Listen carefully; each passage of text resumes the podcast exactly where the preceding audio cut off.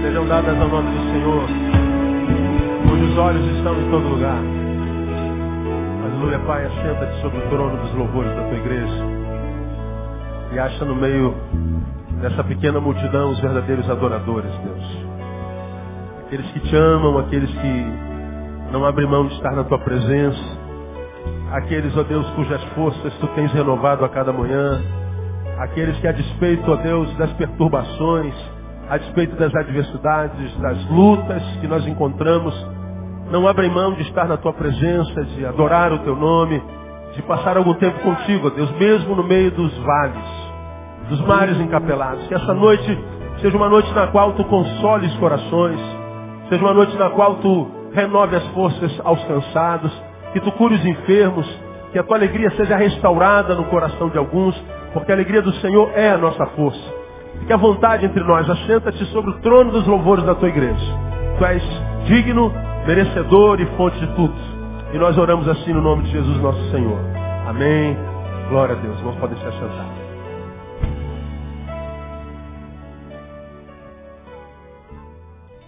Irmãos, nós temos feito uma série de sermões desde fevereiro. Ah, hoje eu não quero pregar sobre a série, a gente volta a falar sobre a série no próximo domingo. Mas eu me senti impelido a ministrar uma outra palavra nessa noite que não há nada tem a ver com, com a série de, de sermões que a gente está fazendo desde fevereiro, que é não entristeçais o Espírito Santo de Deus, que me tem feito muito bem, por sinal, essa série de ministrações. Mas hoje eu queria levá-los a Josué capítulo 3. Vivemos num tempo bastante complicado, desesperançoso. E a gente que lida com gente, a gente sente de perto o que os fenômenos, fenômenos sociais da maldade que a gente vê acontecendo na nossa cidade podem produzir e estão produzindo dentro do coração de todos nós. A doença social que nós vivemos hoje, é inequívoca, gera dentro de cada um de nós individualmente falando muitas doenças emocionais que dentro de nós geram muitas outras doenças e de toda sorte. E o pior é que a gente não percebe que essas coisas são geradas dentro de nós. A gente só vai saber que geradas dentro de nós estão quando os frutos aparecerem. E muitas vezes, quando os frutos aparecem, nós já estamos no limite. E muitas vezes, passando do limite, a gente adoece, como diz o salmista, sem que haja cura. Os irmãos já me viram pregar aqui outrora que a gente não pode descuidar dos limites. Nós não podemos é, pensar que os limites que nos são impostos em toda, em toda, de toda ordem, que esses limites são coisas de só menos importância, não são. Uma sociedade, ela não pode viver em paz se ela não tiver limites balizadores, se ela não tiver, aspas, é, a impossibilidade se tudo for possível, se tudo for permitido, se nós abrirmos mão da ética, da moral, se nós abrirmos mão do respeito, nós transformamos uma sociedade numa Babilônia, uma família numa coisa sem sentido e uma vida numa existência. Não é mais vida. Os limites, eles existem para que nós saibamos que precisamos viver uma vida equilibrada. Quando os limites são subjetivos, por exemplo, da nossa capacidade de realização, nossa capacidade de suportabilidade, nossa capacidade de resistência. Quando nós não respeitamos esses limites, ou seja, passamos dos limites, ou seja, nosso limite está aqui, ó, na minha mão. Vamos supor que o meu limite seja aqui, 1,85m. Minha capacidade de realização, portanto, força física é, tem um limite, está aqui. Minha capacidade de estudo intelectivo, de capacidade de, de, de registro intelectivo está aqui. Ah, não posso passar disso. Minha capacidade de, de ajudar, de estender a mão, de compartilhar, está aqui. Esses limites subjetivos, quando não são respeitados, está aqui. Nós os ultrapassamos quando os ultrapassamos, nós estamos entrando numa terra, num planeta, numa região da nossa existência na qual nós nunca estivemos. Eis os limites. Nossa vida inteira, 20, 30, 40, 45, 60 anos de idade, vivemos sempre dentro do nosso limite. Quando, por razões de má administração pessoal, ou por razões sociais que vão nos transformando, como eu já tenho ministrado aqui, em depósito de entulhos emocionais não resolvidos, não tratados.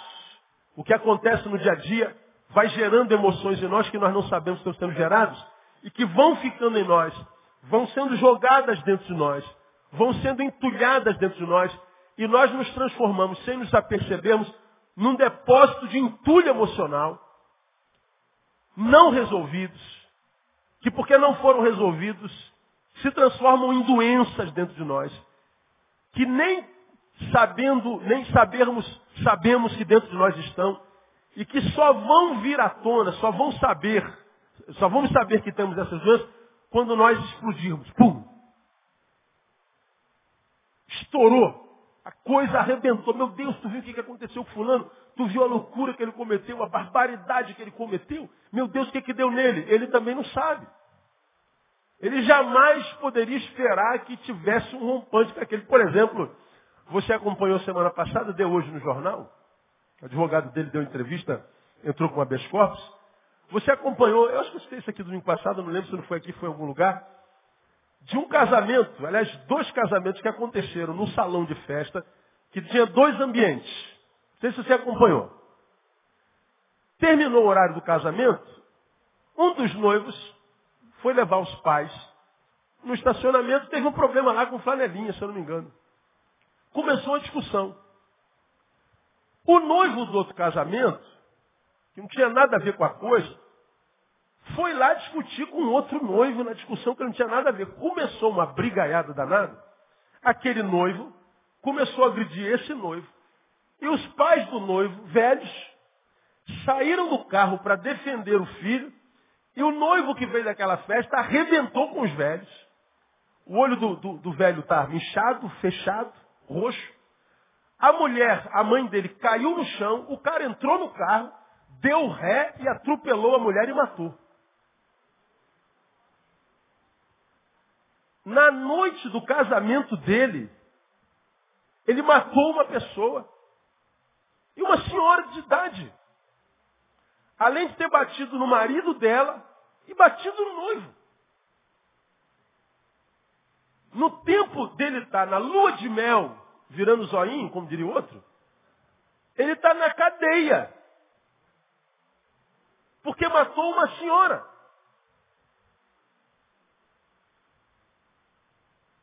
Uma repórter conseguiu falar com ele.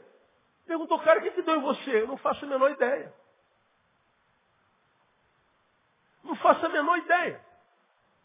Você viu, há dois dias atrás, ou três, três jovens, entre eles dois adolescentes, num estado desse do Brasil aí, de madrugada que mataram uma, um travesti a facada. As câmeras mostraram tudo, o travesti correndo, o travesti caiu, eles bandaram e começaram a dar facada. Largaram lá o corpo, entraram no carro foram embora rindo. Que loucura é essa? Está acontecendo. As pessoas estão se transformando em depósitos, não sabem que se transformaram em depósitos de entulhos emocionais e esses entulhos emocionais vão sendo jogados para dentro de nós. E porque nós não somos uma geração reflexiva, achamos que porque não estou sentindo mais nada no momento, eu não tenho mais nada no momento.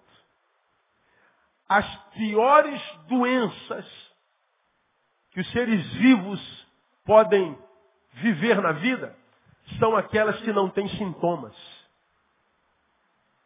Porque quando eu estou doente, vem uma dor, glória a Deus por essa dor. Ao invés da gente chorar, a gente tinha que dar glória, cantar um hino, fazer um culto de ação de graças. Porque quando a gente sente dor, é sinal de que alguma coisa não está bem. Então a dor é uma benção, sinal amarelo. Para. Agora, e quando a coisa não está bem, não tem sinal amarelo, não tem dor? E quando a próstata está com câncer e não há sintoma? E não há dificuldade de urinar? Não urina pus, não acontece nada. E quando o pus vem, quando a dor vem, às vezes o câncer já está grande e já não tem mais jeito. Então as piores doenças não são as sintomáticas, são as assintomáticas.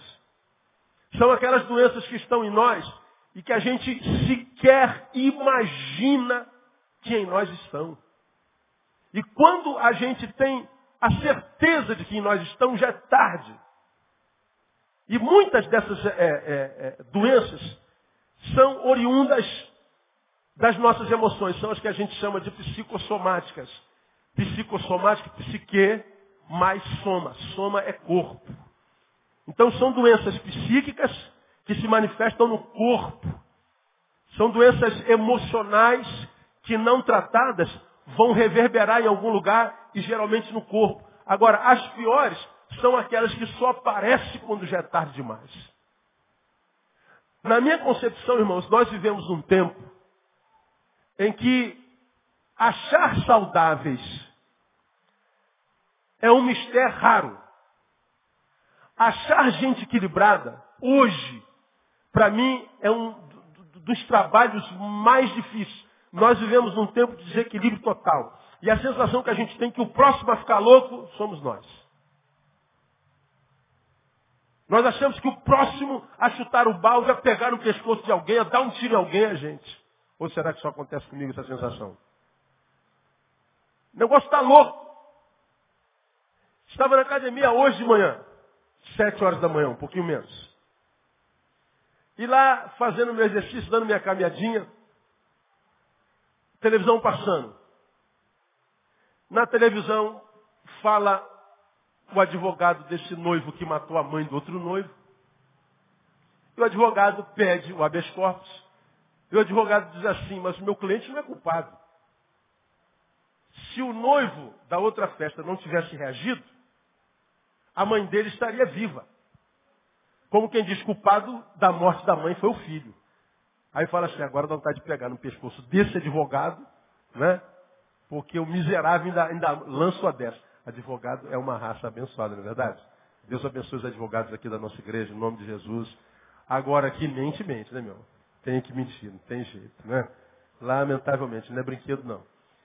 E nessa, nesse mesmo jornal de manhã cedo, aparece lá, desembargador dá habeas corpus para os 37 presos daquela, daquela operação guilhotina. Então, todos os policiais foram presos com milícia, comprovadamente está todo mundo solto, não há prova nenhuma, está tudo certo, vão com Deus, continuem roubando. Nesse mesmo jornal, apareceu a entrevista de um dos adolescentes que matou o travesti e outra desgraça. Quando apareceu a reportagem do, do, do adolescente que matou o, travesti, matou o travesti, tinha um cara malhando na, na academia, ele estava fazendo peso, bíceps. Ele estava malhando olhando para aquilo. Ele pegou o, peso, peso de 12, Josimar, jogou no espelho. Bum! Cara! Xingou um palavrão daqueles que crente não aguenta ouvir. Cara! Aí xingou o palavrão. Não tem mais jeito, meu. Como pode um negócio desse? Só dá loucura. Ele pegou outro peso, jogou na outra parede, ele quebrou a academia toda. Eu estou vendo ele quebrando a academia. Eu estou do lado dele, eu saio fora, vou lá para o outro lado e fico olhando ele lá. Eu falei, cheio de ferro ali, o cara é, é tora. Vai que ele imagina que eu sou um peso também. Eu não estou fora desse negócio. Você podia, mas se for demônio, para não o demônio depois que acalmar, bota ele para fora. Mas enquanto o demônio está com aquela força, deixa ele quebrar lá. O cara surtou. Surtou. No fim de tudo, ele disse a frase, não tem mais jeito. Acabou, meu. Não tem mais jeito, essa sociedade não tem mais jeito. Quando ele acalmou, ele sentou bufando. Eu voltei, tá melhor, brother? Não, pô, cara, tô melhor agora. Falei, caraca, eu quebrei tudo, meu? Não, tá tranquilo, brother. Esquenta não, você tá vivo. Vai dar tudo certo. Né? Eu sei que o bagulho tá doido, a gente fica meio nervoso mesmo. Se tu não faz um negócio desse, tu pode infartar. Pois é, cara, tu vai ter que pagar tudo, né, meu? O professor já estava do lado. E o... Cara, ele, ele perdeu, a, perdeu a cabeça. O que, que aconteceu com ele? Extrapolou o limite. Ele já está no limite e ele extrapolou. Você vê no ônibus uma pessoa pede licença e esbarra, o cara quer brigar, o cara quer matar. Pô, cara, só porque eu te esbarrei. Não, esbarro foi a pedrinha que transbordou o saco. Não foi o pisão no pé dele. É que o pisão do pé já vem seguido da, da, da é a centésima coisa que acontece com ele. Descuidar das nossas emoções não é inteligente, irmão. Não é sábio. Porque mesmo quando a gente tenta viver uma vida tremendamente racional, ainda assim muitas vezes a gente perde o controle. A gente tem a sensação que vai pirar. Porque quando a gente ultrapassa o limite, nós entramos numa terra alienígena. Nós entramos numa área da vida para a qual nós não temos notícia, informação. Não há saber além do limite. Tudo que a gente sabe está abaixo do limite. Está no limite. Agora, quando a gente passa do limite, a gente entra numa área para a qual a gente não tem controle, domínio, nós não temos saberes, não há rédea. Nós somos entregues à própria sorte. Você já aprendeu que quem lida com a sorte geralmente se encontra com azar. Está tudo perdido. Essa frase do camarada me, me, me fez pensar, me fez raciocinar. E eu queria ler com os irmãos compartilhar com os irmãos até oito e meia, que é o nosso horário, nove e meia. O que está escrito aí em Josué, capítulo 3, versículo 5, que parece que não tem nada a ver com o que eu estou falando com os irmãos e com extrapolar limites. Mas vamos tentar mexer um pouquinho nesse texto e vamos ver como que a gente pode é, olhar para esse tempo que nós estamos vivendo, porque esse tempo que nós estamos vivendo, para mim, é um dos piores da história da humanidade. Vamos colocar, irmão, dentro do contexto do texto. O texto trata de alguns dias anteriores à tomada de Jericó, e a história de Jericó você conhece, o pessoal rodou, a muralha caiu. Só que talvez o que a maioria de nós não saiba é que quando Israel conquistou Jericó, já vinha num processo de relação com Deus tão positiva que todos os povos com os quais ele se encontrava, ele dominava e ganhava posse com facilidade. Esse texto está dentro de um contexto em que Josué manda dois espias para vigiar Jericó, para saber se dá para dominar Jericó também. E os dois espias, quando chegam nas cercanias de Jericó, são descobertos. E os moradores daquela região começam a caçá-los, eles entram na casa de uma mulher chamada Raabe. Raabe descobre de cara, acredito que por revelação de Deus, que aqueles homens são de Deus, são enviados por Israel, a nação conquistadora até então. E ela então esconde os dois espias dentro da sua casa, e os homens da cidade batem na sua porta e dizem, os caras estão aí? Não, eles entraram aqui, mas eu não sabia quem era, então já os despedi, mas nada, ele escondeu os dois homens na sua casa. Correndo o risco de ser morto. Só que quando Raabe esconde os dois espias na sua casa, veja lá o versículo 9, que coisa interessante. Antes que os espias deitassem, subiu a do ter com eles, no versículo 9, disse bem sei que o Senhor vos deu essa terra. Raabe falando para os dois. E que o pavor de vós caiu sobre nós. E que todos os moradores da terra se derretem diante de vós. Olha a definição de Raabe sobre os espias.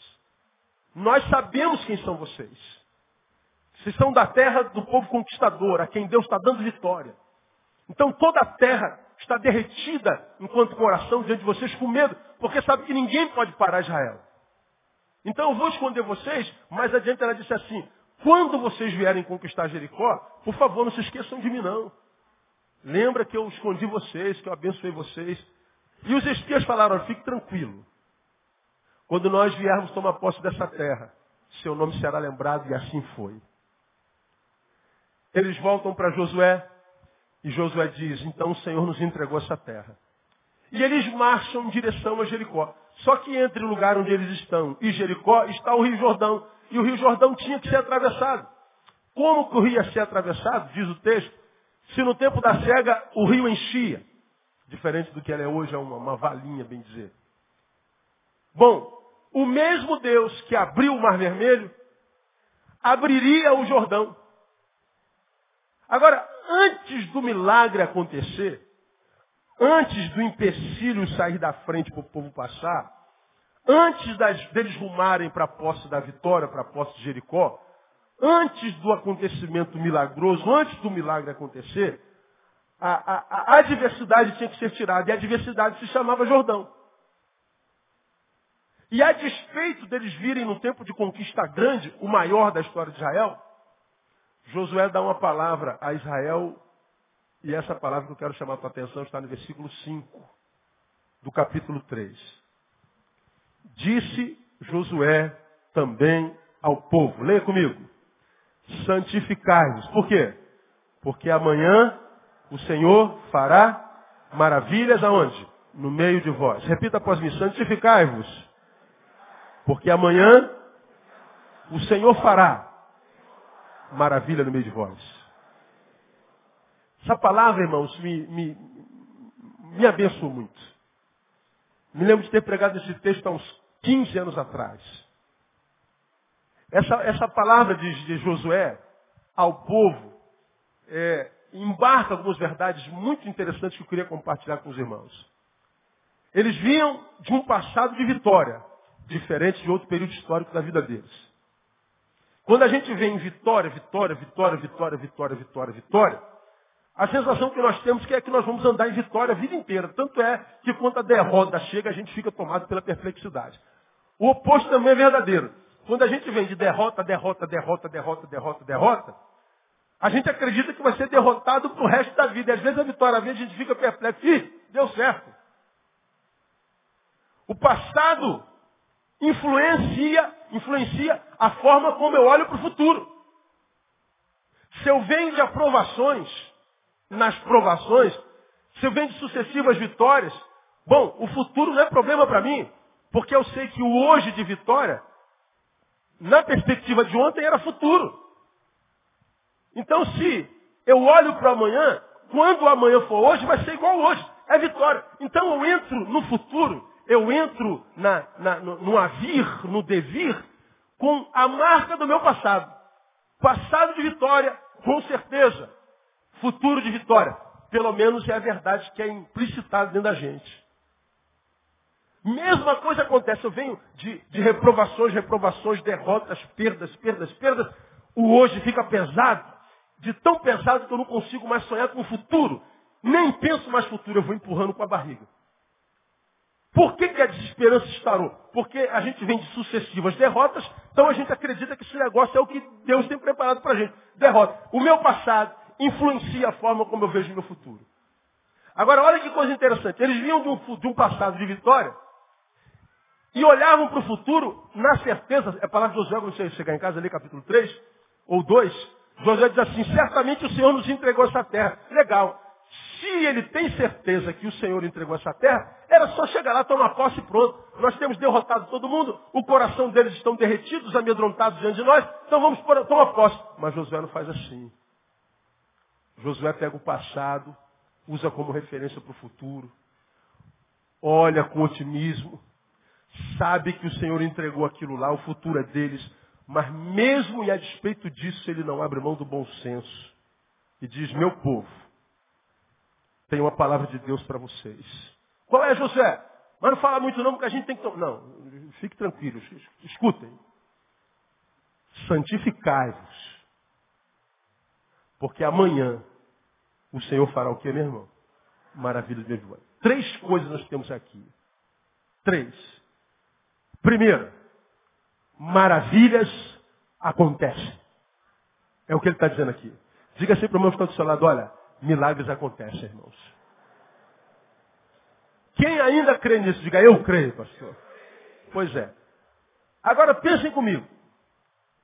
Olhando o que a gente vê, ou olhando o que a gente olha ao nosso redor, vendo essa loucura que a gente está vivendo enquanto sociedade.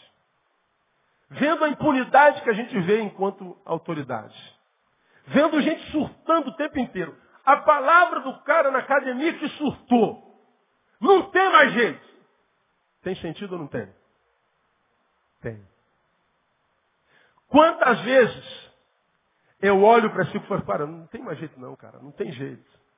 O negócio está quebrado mesmo, está tá perdido, salve-se quem puder, e, e, e, cuidado, bota um, um, escudo nas costas, bota uma, uma, uma, armadura na frente, bota um capacete de bronze, e meu irmão, vai, vai tentando se virar, sobreviver, porque está perdido, não tem mais jeito. Mas esse texto, irmão, me deu uma esperança muito grande. Esse texto é, é palavra de Deus para o nosso coração. Ele está dizendo aí, quando uma pessoa, à luz do meu amigo, do meu companheiro lá da academia, diz assim, não tem mais jeito, essa visão é a visão de alguém que só tem olhos naturais. É uma visão de alguém que é tão somente um corpo. Não é alguém que tem visão além do alcance, não é alguém que tem visão de Deus, não é alguém que tem visão de águia. Alguém que olha para a realidade social humana, diz assim, seres humanos não tem mais como mudar isso, mas você não. Você é parte de um povo que eu escolhi chamar de meu, como eu disse no início desse culto. Você é parte de um povo a quem eu dei olhos de águia, a quem eu dei a capacidade de ver além daquilo que os olhos biológicos veem. Alguém que é possível que, de crer que ainda que a coisa pareça impossível, ainda assim sabe que está diante de um Deus para o qual não há nada o quê? Impossível. Então, acredite, ainda há jeito, ainda há esperança, as coisas podem mudar. E se a gente desacreditar disso como povo de Deus, não há mais o que fazer, irmão. A calamidade social é uma calamidade que é social porque é uma calamidade familiar. Aconteceu dentro da minha, dentro da sua casa, dentro da casa da sociedade.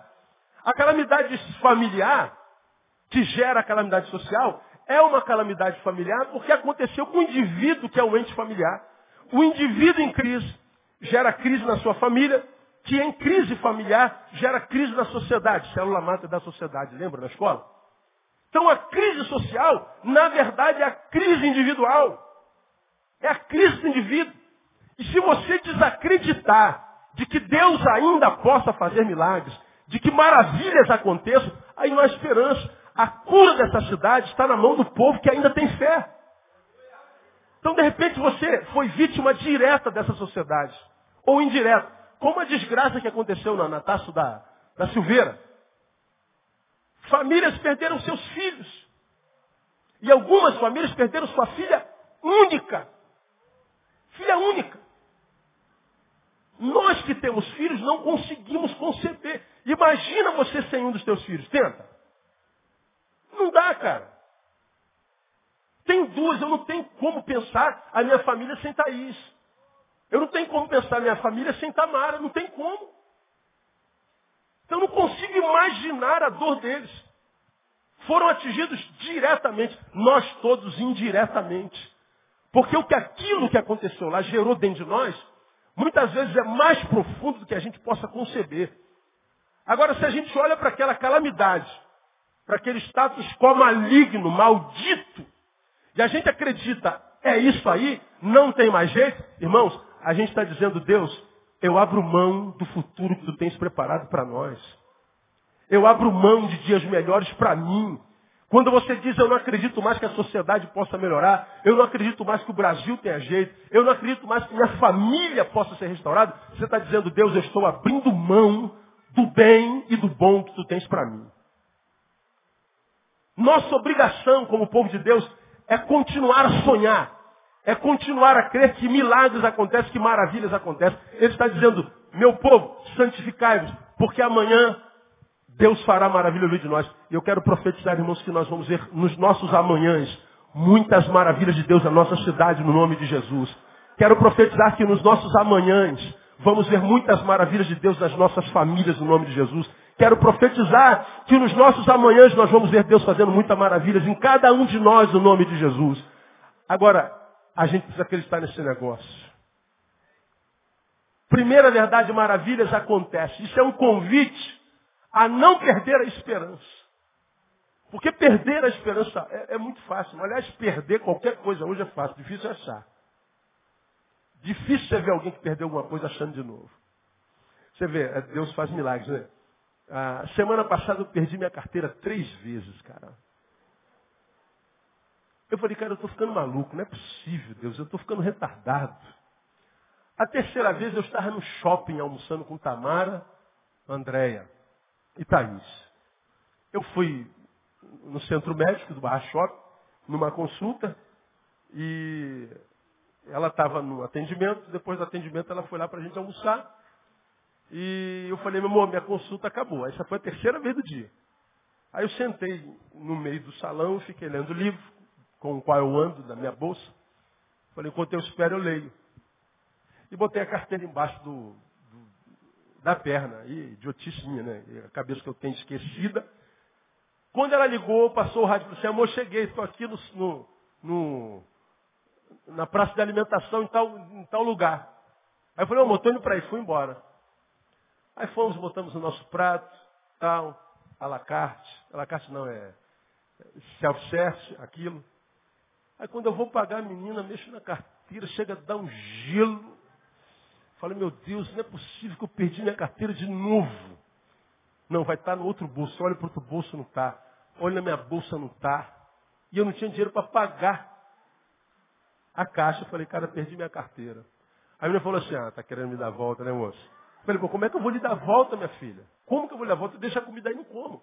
Mas a André estava lá e viu que eu estava meio atolado no caixa. Ela já tinha pego o prato dela. Falei, meu amor, paga aqui que eu perdi minha carteira. Ela falou assim, de novo? De novo? Eu largo o prato, largo tudo, saio correndo lá para o shopping. Falei, duvido que, que eu ache minha carteira e se achasse que tem alguma coisa. Nessa hora você não pensa nem mais em dinheiro, é documento. Aí eu chego, tem uma, uma senhora sentada na cadeira onde eu estava sentado. Eu falei, minha senhora, a senhora está aqui há muito tempo? Ela falou assim, está procurando uma carteira? Eu falei, ai Jesus, glória a Deus. Eu falei, tua senhora achou? Achei, meu filho, está ali no café. Aí eu fui lá no café, minha carteira estava lá. Falei, Deus, achei minha carteira três vezes, tinha perdido outras duas vezes no ônibus. Fui levar a moto para consertar, aí voltei para casa de ônibus, desci e ficou no ônibus. Só que quando eu entrei no ônibus, teve uma pessoa que se assustou quando viu o pastor Neil no ônibus. É, pastor Neil é gente. Quando eu desci, ele sentou no lugar onde eu estava sentado. E ele sentou em cima da minha carteira. Falei, oh Deus, glória, bota, bota esse povo para andar de ônibus o resto da vida deles. Porque quando eu andar de ônibus, eles acham minha carteira. Aí ele, ele pegou, ligou para mim e, e peguei a carteira. E de manhã eu deixei a minha carteira na padaria onde eu tomo café. Perdi três vezes no mesmo dia. Agora, quantas vezes na sua vida você ouviu falar que alguém perdeu uma coisa três vezes e achou as três vezes? Isso é fato fenomenológico. Hoje a gente perde e não acha mais nada. Não acha mais nada. A gente perde a alegria, dificilmente acha. A gente perde a fé, quase nunca acha. A gente perde o sabor pelas coisas de Deus, dificilmente recupera. A gente perde fé nos homens e não há como recobrá-las. A gente perde a alegria de viver e não vive mais. Agora, se na perda, que é uma marca do tempo que se chama hoje, é a frase que está na boca dos ladrões, perdeu. Quando a gente ouve essa desgraça, essa palavra, a gente já sabe que perdeu mesmo. Fica quieto, cala a boca e entrega. A palavra perda é a marca que representa essa geração. Agora, se eu perco a capacidade de acreditar que maravilhas acontecem, irmão, não adianta mais orar, não adianta mais viver, sua vida não encontra mais sentido. E por que, que eu posso acreditar que maravilhas acontecem? Por uma simples razão. Os homens estão mudados, a sociedade está mudada, eu estou mudado, a minha capacidade de olhar para Deus mudou, a minha capacidade de crer nas pessoas mudou, mudou tudo, mas tem uma realidade positiva nisso. Deus não muda jamais. Então os milagres podem continuar acontecendo. Quantas vezes eu olho e falo, meu Deus, não tem mais jeito. Não tem nem, porque você mudou. A tua fé não é mais a mesma. Você acha que não vai restaurar, reconstruir, re, refazer, renovar? Não é porque eu, não tenha mais poder para isso, é você que não tem fé para isso mais. Agora, qual é o problema nosso, irmãos? Porque a gente muda.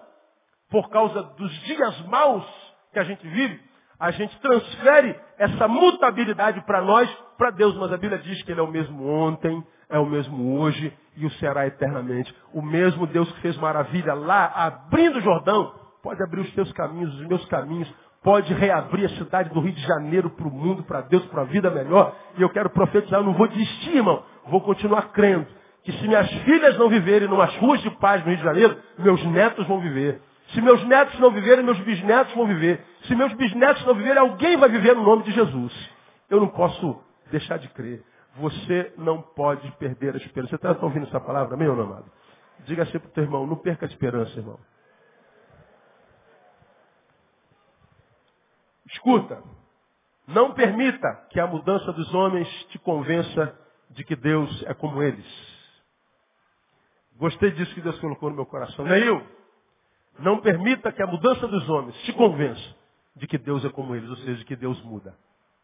Há uma palavra que Deus colocou na boca de Paulo a Timóteo que diz assim, ó, ainda que nós sejamos infiéis.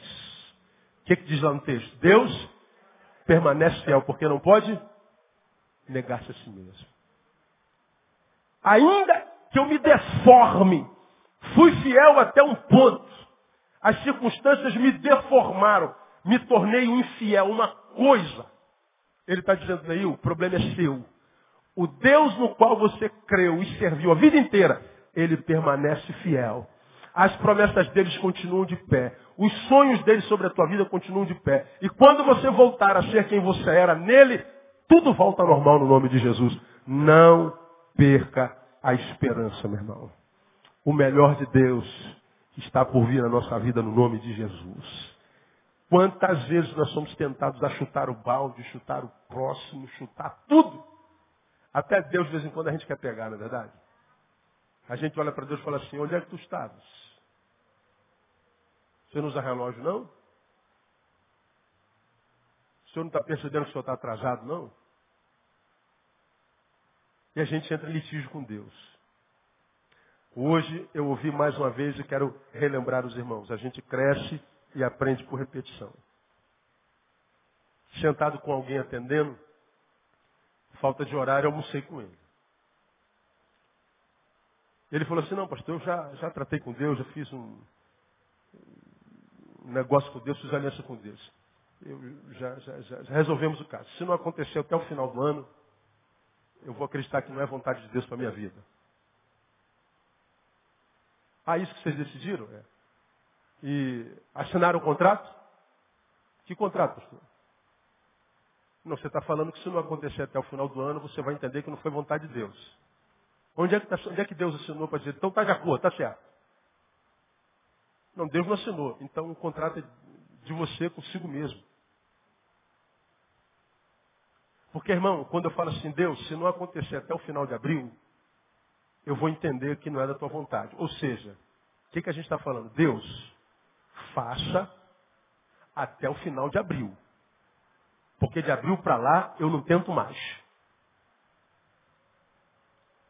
Você está botando uma faca no pescoço de Deus achando que Deus sangra. Você pode botar a faca, a guilhotina, o, a 9 milímetros, vai botar o canhão na cabeça de Deus, que Deus não, não se move desse jeito, irmão. Não é assim que Deus se mexe. Quando eu estipulo um prazo, eu só estou dizendo, Deus, minha capacidade de esperar está acabando.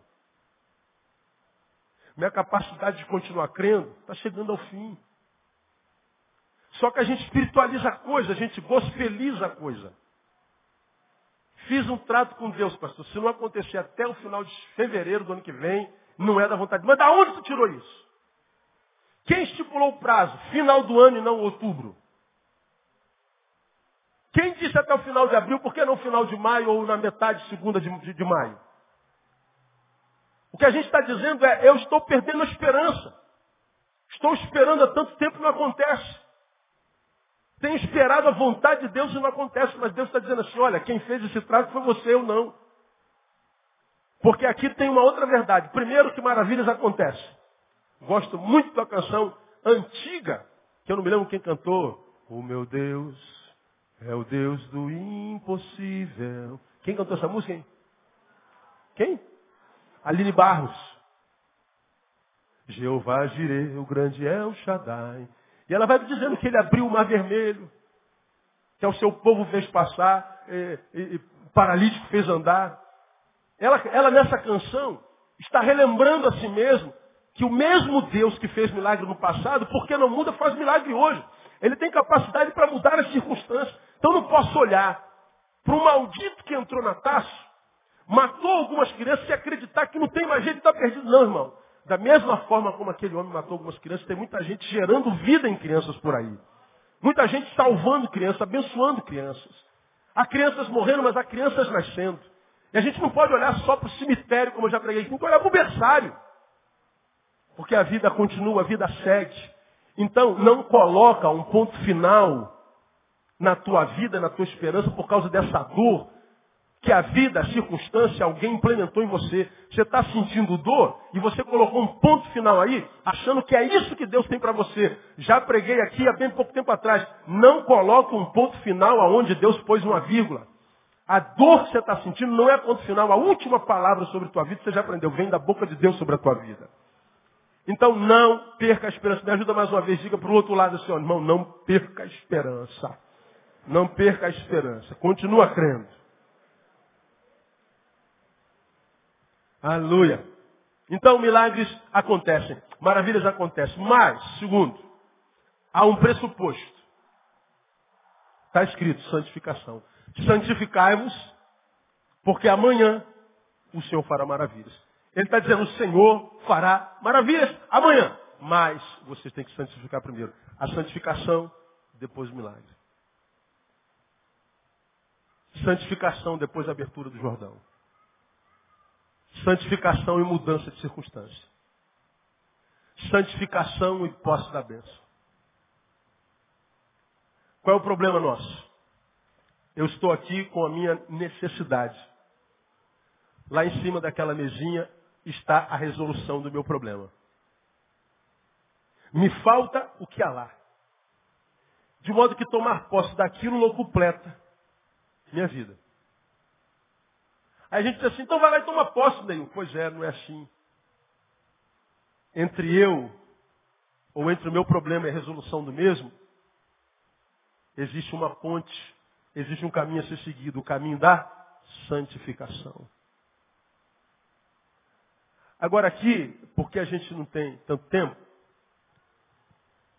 eu estou querendo dizer a vocês, se no primeiro tópico maravilhas acontecem, eu estou fazendo um convite a não perder a esperança aqui, eu estou fazendo uma exortação a não nos iludirmos com a metodologia de Deus. Problema, resolução. Então resolve logo. Não, não, não. A metodologia de Deus é diferente. Deus não trabalha só. Lá está o que ele produziu para me suprir, mas ele está dizendo, se você não fizer a sua parte, ainda que o teu Deus seja o Deus criador do universo, ainda que você seja alguém que o conheça, se você não fizer a sua parte, você vai sucumbir diante da sua bênção. Se você não buscar santificação, você vai morrer diante da promessa. A santificação é o que nos capacita a vermos os frutos da conversão. Santificação é o que nos capacita para vermos os frutos da conversão. Conversão é o que acontece com a gente quando a gente se encontra com o Espírito Santo. Me converti, estou salvo. Mais uma vez salvo não significa dizer que eu estou abençoado. Quando você diz, eu aceitei Jesus, você pode declarar, estou salvo, morra em paz que você vai para o céu. Agora, enquanto não morre e vai para o céu, para que os frutos dessa conversão cheguem até você, você tem que sair da conversão e se mover em direção à santificação. Porque senão você se converte, muda o destino. Mas se não se santifica, não muda o jeito de ir. Você estava andando longe de Deus, Sem Deus e sem salvação. Destino, perdição. No caminho encontrou-se com Jesus pelo Espírito, se converteu. Não está mais perdido. Vai se encontrar com Deus na eternidade. Mas mudar o jeito de ir, porque o destino já foi mudado, depende da santificação. Conversão depende de Jesus, santificação depende de nós. E é na ausência desse esforço que muitos salvos têm vivido uma vida desgraçada. Porque acham que salvação é o único pressuposto para tomar posse dos frutos da conversão, e não é. Eu preciso me santificar, santificar. Só que santificar não é trabalhar só comportamento. A santificação da qual a Bíblia fala não é só botar terno, gravata, é andar com a perna cabeluda, as irmãs com o sovaco cheio de cabelo. Não é ficar enfiado na igreja 24 horas por dia. Não é santificar só o que faz, é santificar o que é. É viver uma vida que não se precisa provar mais nada para ninguém, mas não porque alguém não significa nada para você, mas porque você sabe que a mente está apaziguada, porque você sabe que domina o coração. Tem encontrado com gente que vive enfiado na igreja, irmão, mas não tem coragem de dar uma palavra de misericórdia. A quem quer que seja pergunta, você abençoa quem nesse último ano? Abençoou ninguém. Mas viveu enfiado na igreja a vida inteira. Dentro da igreja falou língua estranha, profetizou, pregou. Mas quando acaba o culto, você não vê um fruto de santificação. Você não vê um fruto de humanização através da santificação. Você não vê nada.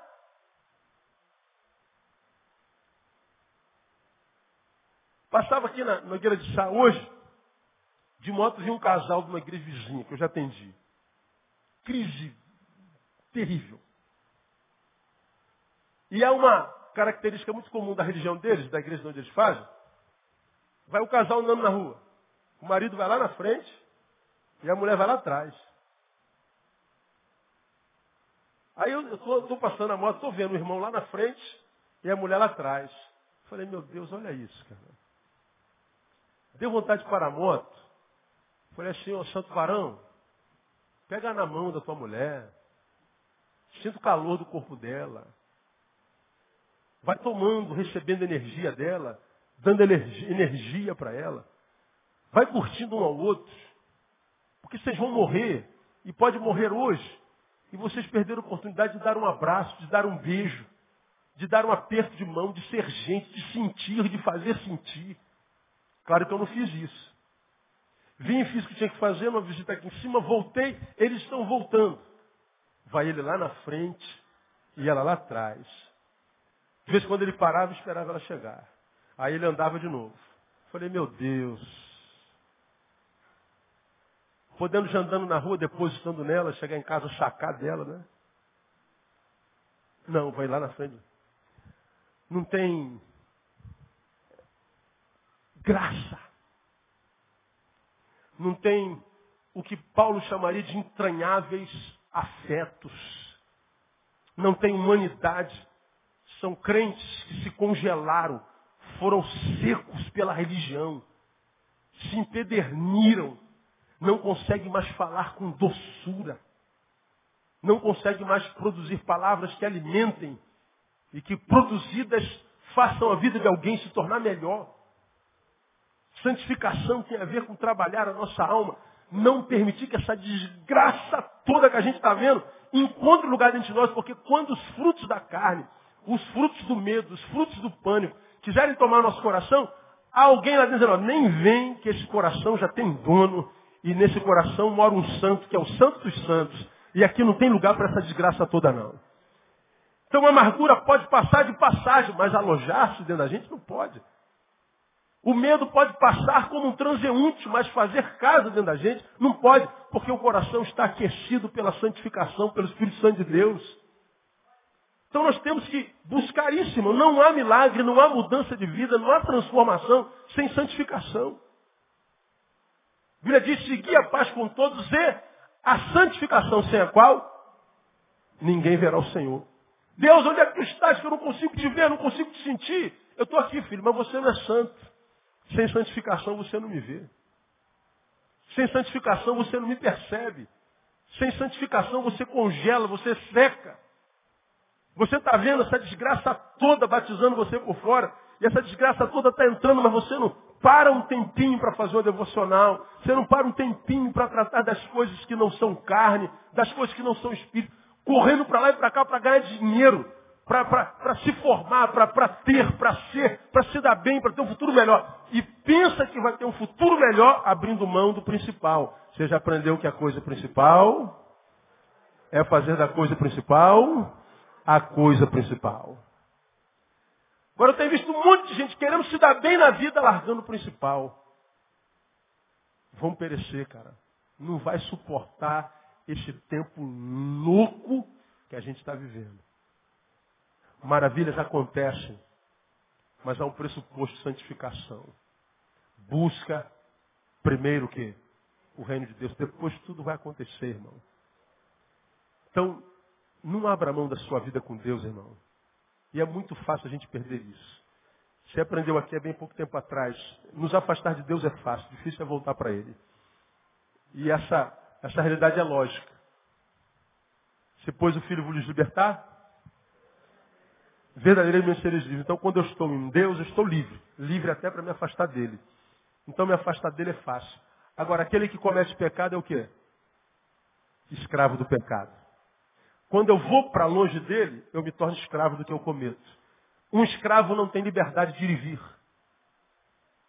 Eu vou tentar voltar para Deus e vai ser uma dificuldade. Vou tentar voltar para o meu quarto, vai ser uma dificuldade. Vou tentar voltar para a comunhão, vai ser uma dificuldade, porque eu sou escravo. Eu tenho uma algema, eu tenho um grilhão no pé que me impede de voltar para Deus. Agora, quando eu estou em Deus, não há grilhão nenhum. Eu posso ir à vontade. Então, me esquecer de Deus, me afastar de Deus é fácil. Difícil é voltar para Ele.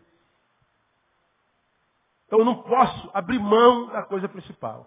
Milagres acontecem. Existe um pressuposto básico, a santificação. Termino. Acontece no crono de Deus. Santificai-vos, por quê? Amanhã. Pelo enredo do passado, pelo histórico do passado, eles poderiam correr e tomar posse agora. Não. Agora é o que nós queremos. Mas o que Deus quer é amanhã. Paciência. Isso aqui é um convite a não se entregar à ansiedade. Maldita ansiedade, né? Miserável ansiedade. O ansioso, você sabe por que você é ansioso? Tem impresso na vida a sensação de que está tudo sempre atrasado. Já devia ter acontecido, não acontece nunca, Deus do céu vai acontecer. Está sempre atrasado. Mas não é que está atrasado, é você que está adiantado demais.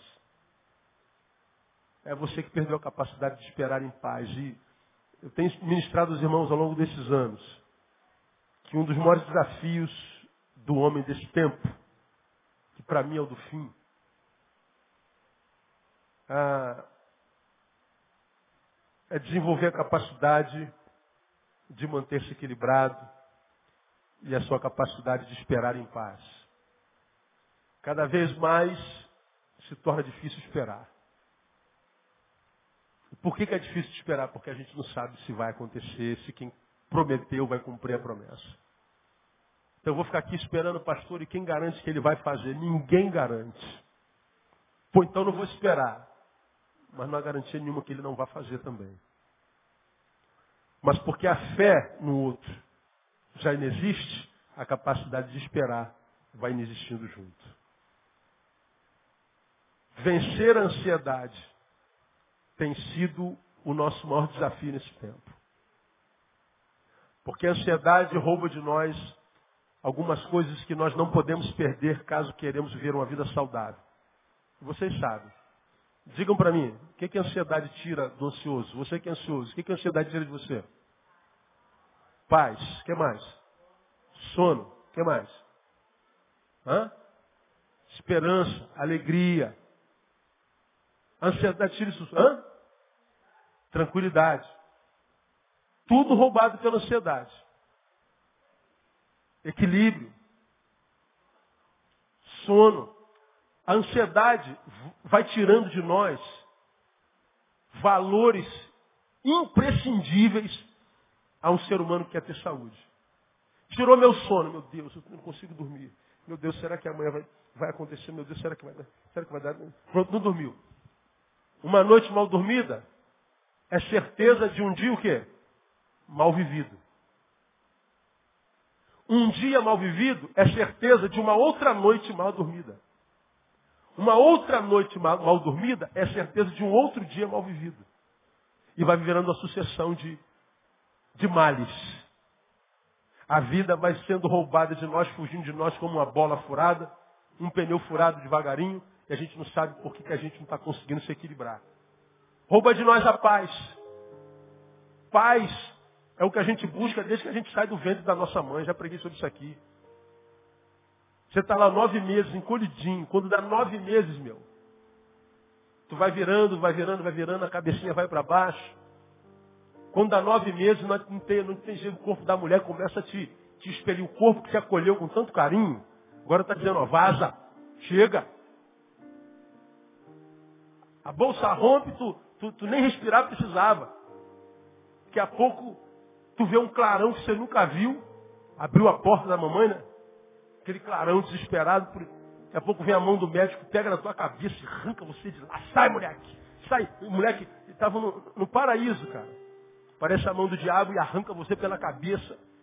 E se você não chorar, ele te dá uma palmada. Pec! Ah! Aquele choro, irmão, não é brincadeira, não, isso é científico. Acontece por duas razões. Primeiro, a perda da paz.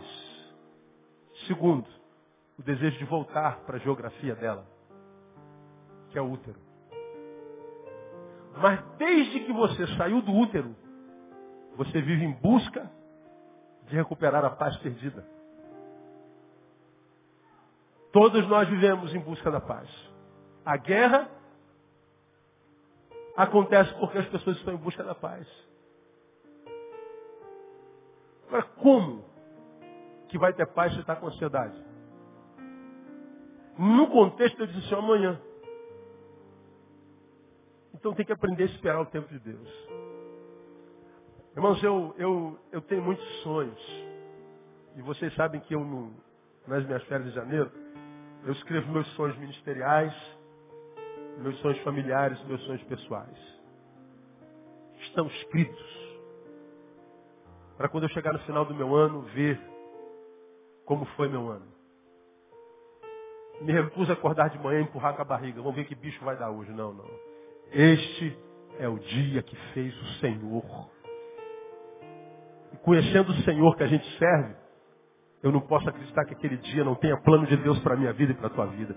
Quando você acorda de manhã, saiba, Deus tem plano para você naquele dia, o dia inteiro, no nome de Jesus. E na minha concepção, uma das primeiras missões que eu tenho no dia é saber qual é a vontade de Deus para mim naquele dia. Então eu nunca acordo e digo, eu vou empurrar com a barriga. Vi que bicho. Ah, não, cara, não jogo com a sorte. Porque quem joga com a sorte se encontra com azar sempre. Aquele dia foi Deus quem fez. Então, Deus, eu tenho muitos sonhos. Todos eles estão diante do Senhor. Agora, se eles vão se cumprir ou não, eu não faço a menor ideia. Eu só não desisto de crer de que eles possam acontecer. Mesmo que aos meus olhos eles sejam infactíveis. Mas aos olhos de Deus não. Aos olhos de Deus é só um detalhe. Não há nada impossível para Deus. Nada. Milagres acontecem. Então eu creio. Não perco a esperança. Sei que aquele sonho, sonho tornar-se praticável depende de mim. Eu preciso me santificar. E para mim, a santificação se resume numa coisa. É escolher quem vai sentar no trono do teu coração. Eu posso cometer os meus pecados, posso cometer os meus erros, eu posso fracassar, eu posso cair. Mas Deus sabe quem está sentado no nosso coração. Davi caiu, cara. Deus disse assim, ó, bem-aventurado o homem que a quem Deus não imputa pecado. Deus produziu essa palavra só por causa de Davi. Pecou, mas não vou imputar o pecado nele, acabou. Daí. Eu sei que quem é Davi e eu sei quem está sentado no coração, no trono do coração dele. Deus precisa saber quem está sentado no trono do teu coração. Se de fato, de verdade, ele souber que o teu coração é um coração que pertence a ele, Ainda que de quando em vez nós fraquejemos e cometemos, cometamos nossos erros, ele está dizendo, filho, eu não te amo pelo que você faz. Eu te amo pelo que você é. Você é meu filho. E não existe ex-filho. Ex-marido, ex-mulher, ex-filho não. Você continua um filho amado de Deus. E precisa buscar a santificação para que Ele te dê a graça de vencer a ansiedade para esperar nele em paz, porque aquele que prometeu não pode mentir. Se ele disse que ia fazer, irmão, na tua vida, creia, vai acontecer no nome de Jesus. Que Deus nos abençoe com essa palavra, que Ele nos dê a graça de podermos continuar a caminhar, esperando nele, caminhar nele, com Ele. Tenho visto muita gente ficando para trás. Falei a vocês que eu tenho aberto mão de amizades que abandonaram o Senhor. Não quero gente influenciando minha vida que abriu mão de Deus. Para mim não serve. É alguém com quem eu posso passar um tempinho, mas passa de passagem, vai com Deus. Mas eu quero estar sentado à mesa com gente que ama o Senhor e que seja capaz de me influenciar positivamente e cuja vida seja uma referência para mim. Eu quero ter uma vida como a dele e quero ter a intimidade com Deus que ele tem. Uma pessoa que por si só já seja um alento. Pessoas que não precisam dizer nada. Porque intimidade com Deus já é uma palavra para mim. A intimidade com Deus já seja um, motivo para estar perto dele ou dela. quando eu percebo, irmão, que Deus não faz parte mais dos seus planos, essa pessoa não faz mais parte dos meus planos para esse relacionamento pessoal. É bem-vindo à minha igreja, pode me procurar quando precisar, estou à disposição de todos dentro do meu tempo. Precisou de mim, é bem-vindo. Mas para influenciar o Neil, não estou falando do pastor, não. Uma vidinha para viver. E eu não vou desperdiçar minha vida com gente que diz Deus é dispensável para mim. Porque esse foi alguém que adoeceu. Milagres acontecem. Há um pressuposto de santificação. E acontece no tempo de Deus. Que as maravilhas aconteçam na sua vida. No nome de Jesus. Vamos aplaudir o Senhor.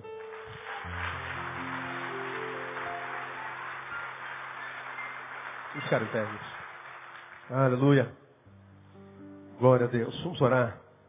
Vamos embora para casa.